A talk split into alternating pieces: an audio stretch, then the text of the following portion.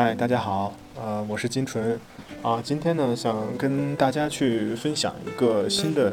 一个一个内容，就是我们要做一个叫做民宿杂事的这么一个板块，啊，这个民宿杂事呢就是想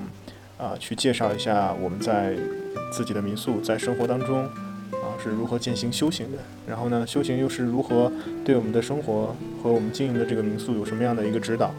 对，其实就是生活跟修行的一个结合。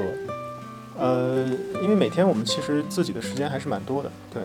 呃，可可以慵懒的在你的院子里发发呆，然后喝杯咖啡，嗯，然后去跟你的客人去聊聊天儿。当然，这些都是美好的一面，嗯，我们还有很多很很糟心的事情，比如今天马桶堵了，明天门锁坏了，后天这个桌椅出问题了。呃，民宿可能跟酒店一个很大的区别就在于，它更有这样的一个自主性。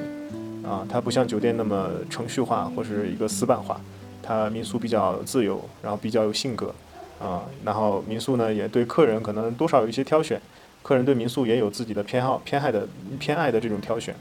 啊，因为我民宿的话是没有没有电视的，然后是不可以吸烟的，啊，当然我们的吸烟呢会在门门口的地方为大家设置一个吸烟区，啊，但是在院内是不允许的。呃，我们是想营造一个这样的安静的一个静心的氛围，所以我们这个民宿杂事啊这个板块，就是会介绍一些这样的事情，啊，比如说我现在我的面前就有有有一对混血的小宝宝，啊，他的爸爸是德国人，妈妈是中国人，啊，他们已经在这里住了三天，啊，那其实我们在彼此交流的时候，呃，都会有一些问题出现，当然当然是好的更多，其实在这个过程中也是很考验自己的。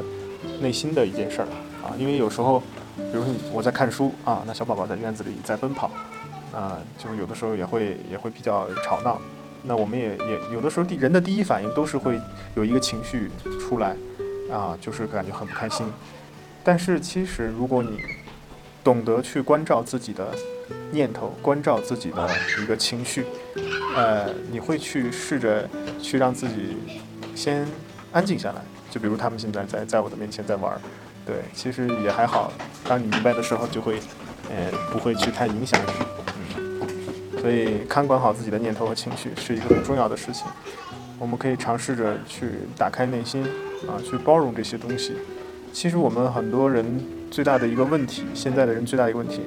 就是我们反应速度太快。所以我们要学会让自己的思想，让自己的思考变慢，啊，变慢。叫延迟判断，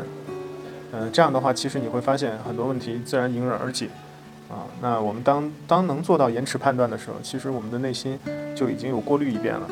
啊，这可能也是一个修行的很重要的一个方法，啊，所以